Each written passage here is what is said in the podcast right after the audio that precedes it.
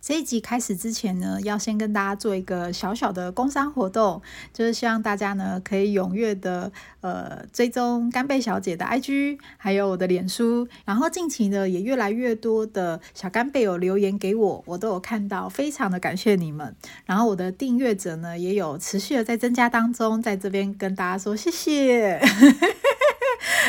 非常的感谢你们，因为你们的支持呢，让我越有动力。不过呢，希望害羞的你们可以大方的追踪我的 IG 哦。然后，如果你想要听到猫爪声呢，那就是弟弟，因为我在处理搬家的事情，所以呢，就先工商到这里喽。这一集要开始喽。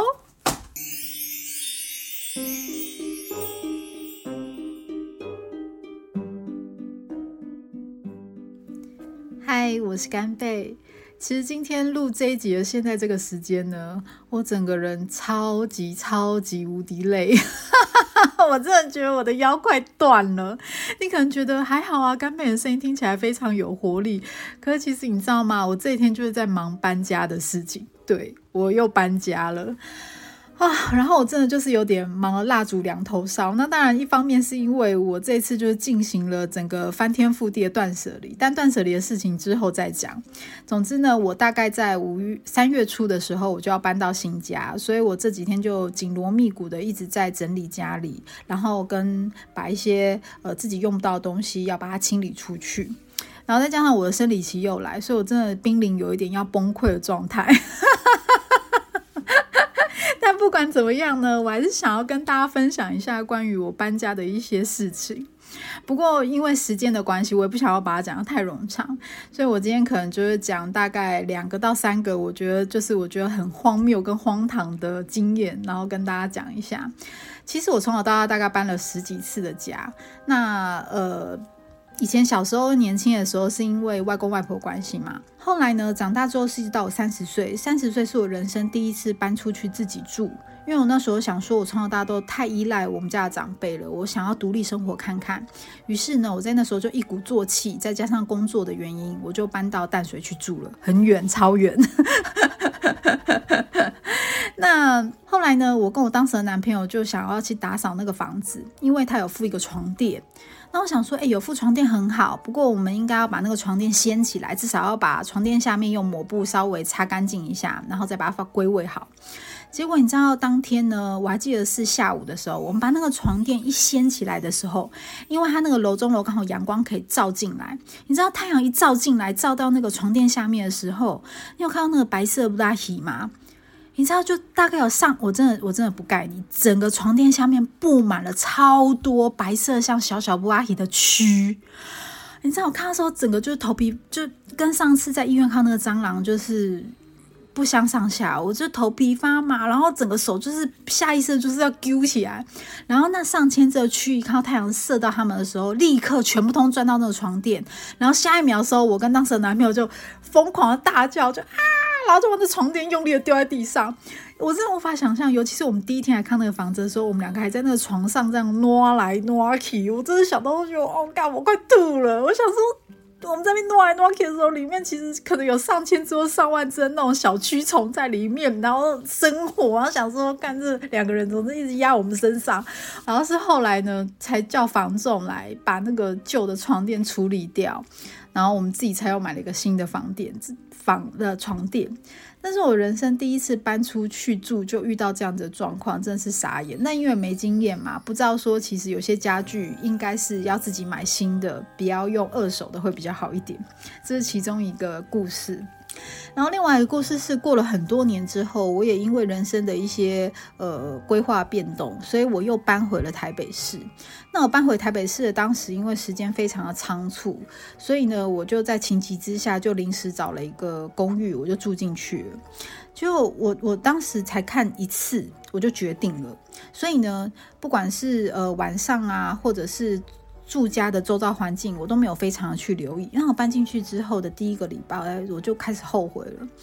因为呢，到了晚上九点，我才发现一件事情，原来因为我当时住的公寓的一楼大门一打开的时候，有一根电线杆，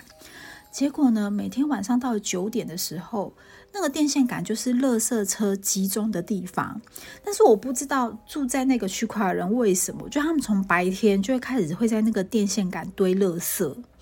然后，所以你你可以想象吗？就是有时候你一大早出门上班，心情很好，然后一开门的时候，那个垃圾味就这样扑鼻而来，就是整个那种神清气爽的气氛围都被赶跑。然后你回家的时候，又刚好是垃圾车，就是正在收集垃圾，然后连资源回收都会在那边处理，就是你一整天你的住家就是几乎都被整个垃圾包围。然后你你老实说，第一个心情会受到影响，然后第二个你会觉得你好像整个人的气场都变得不太对。那在第二个是我我那当时我还记得我当时住在五楼，那我住在五楼的时候呢，有时候我放假就休假在家的时候，就大概过了不知道第几个礼拜开始，我就听见四楼每次都会有一个中年男子在咆哮的声音，他就讲。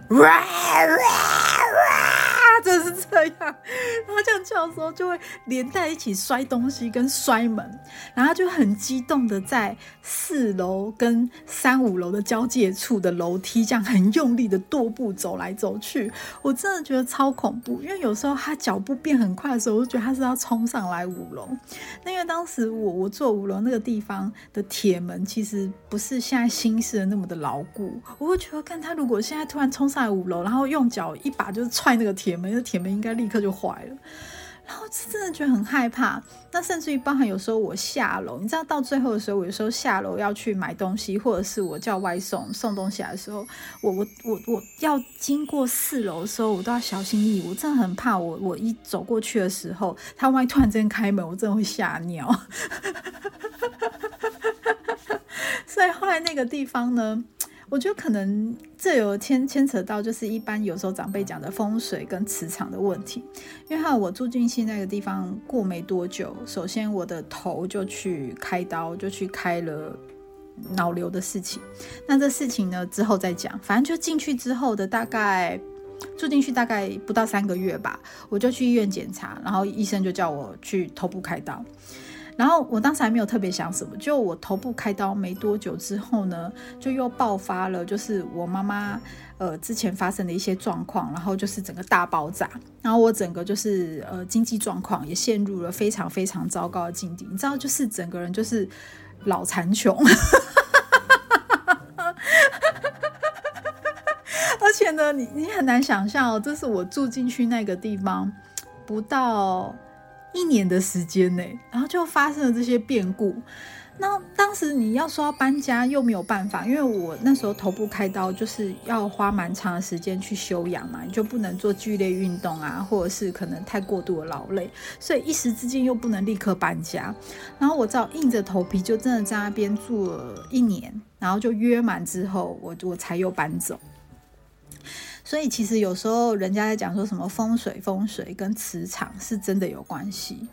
那中间呢就有住到我觉得其实还蛮喜欢的一个环境，可是后来呢又又因为一些变动，跟我一起住的室友他没有办法跟我一起住了，所以呢我只好又自己单独另外找房子。那我在。刚好那个月份在找房子的时候，可能错过了黄金时期，所以呢，我后来不得不又找了一个就是靠近松山火车站那边的房子啊，这个也是超级无敌离谱。但我我我我我其实一直到头部去开刀的那一个时间点的时候，我都还是很铁齿，我都还是一直觉得住怎样的环境。对于我们整个人的心情啊，或者是身心灵的健康，应该都没有什么太大的影响。我到我在我在那个时间点的时候，都还是铁齿的这样想。后来是一直住到此时此刻，我现在要讲这个房子的时候，我才真的觉得事情好像不是这样。因为我住进去的时候呢，当时我我我其实我觉得它的格局也没有那么的好，因为我睡觉的那个地方，它其实是阳台外推的。那相信很多人听到这里想说，怎么会找这么奇怪的一个角度的睡觉位置？好，那到那边的时候，我都还没有觉得怎么样。结果呢，我的书桌的位置呢，它其实是有一个呃可以往上走的加盖楼梯的设计，所以就变成它有一个斜角的压迫性。那我在书桌那边，可能在呃办公或做事情的时候，就会觉得我的左边的侧面会有一种很重的压迫感。啊，当时因为一时也没有其他的选择，我我等下再补充。呃，我后来再回想这件事情的心得，总之我就又搬进去了。然后搬进去之后，我就开始睡不好，真的是睡不好。嗯嗯，我我都常常到了五六点都还没有睡意，你很难想象哎，就是我几乎可能连续二十四小时或十八小时我都没有睡觉，就算有睡睡一下下，然后我醒着跟睡着也是这样恍恍惚惚，好像有点分不清楚了。那后来，当时又又进入了一个就是疫情期间的状况嘛，然后就更加的日夜颠倒。这你会觉得好像住在那边，整个人是非常的混乱的。然后，呃，当时我的家人就希望说我可以不要再住在那边。那后来压垮最后一根稻草呢，就是开始下雨。那因为我前面有说，我睡的地方它是阳台外推。那照理来说，阳台外推你是加盖出去的嘛？你的防水系统应该要做的非常的密合跟跟严实才对。结果没有，它居然呢外推我睡觉的地方是比外面的阳台还要低的。那你知道它就发生了一个重大的灾难。它只要一下雨的时候，我的房间就淹水。是真的淹水，你你你你很难想象，因为那个房子它是呃老公寓，然后把它重新装潢之后，然后出租给我们的，所以里面看起来都非常的新，然后很新很新的那些虚有其表的装潢之下，我我睡觉睡到一半，然后下去上厕所的时候，我发现我我整只脚都是湿的，因为我的地上已经在淹水，它也不是滴水或渗水，它是真的在淹水啊。你知道淹到就是我晚上根本来不及拿拖把或什么去去接，因为它不是从天花板滴，你还可以拿脸盆去接，它不是，它是一直就是像喷泉一样，从那啵啵啵啵啵啵啵冒水冒水冒水这样哎，我真的是真的是名副其实的睡在水床上。然后真的动不到，然后我姐就是想说：“哎，你这白痴，怎么会知道那么奇怪的房子？”然后当时我表哥又说：“你知道吗？你睡这个外退的阳台啊，它那个角度就是一个刀锋，你就是睡在刀锋上啊。”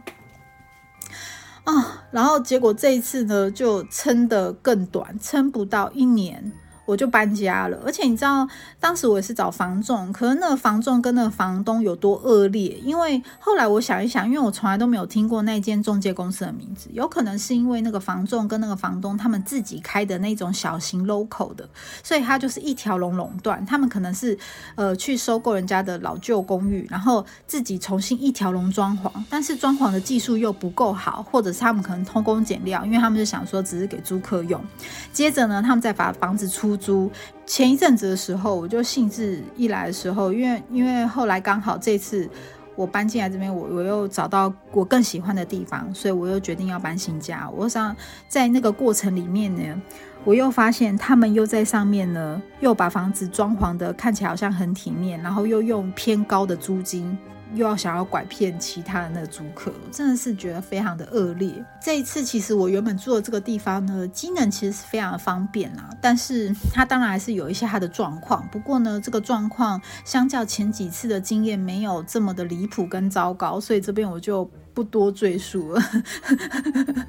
总之呢，这一集呢就是分享我所有搬家经历里面呢最离谱的三个状况。那今天这一集呢，就先跟大家讲到这里，之后还会再跟大家。分享到关于断舍离，还有你搬家到底要留意哪些东西，或者是你搬进去之后要做些什么事情，会对你来讲比较好。所以今天这一集呢，就先到这里喽，希望大家会喜欢喽。我要赶快再去搬家喽，拜拜。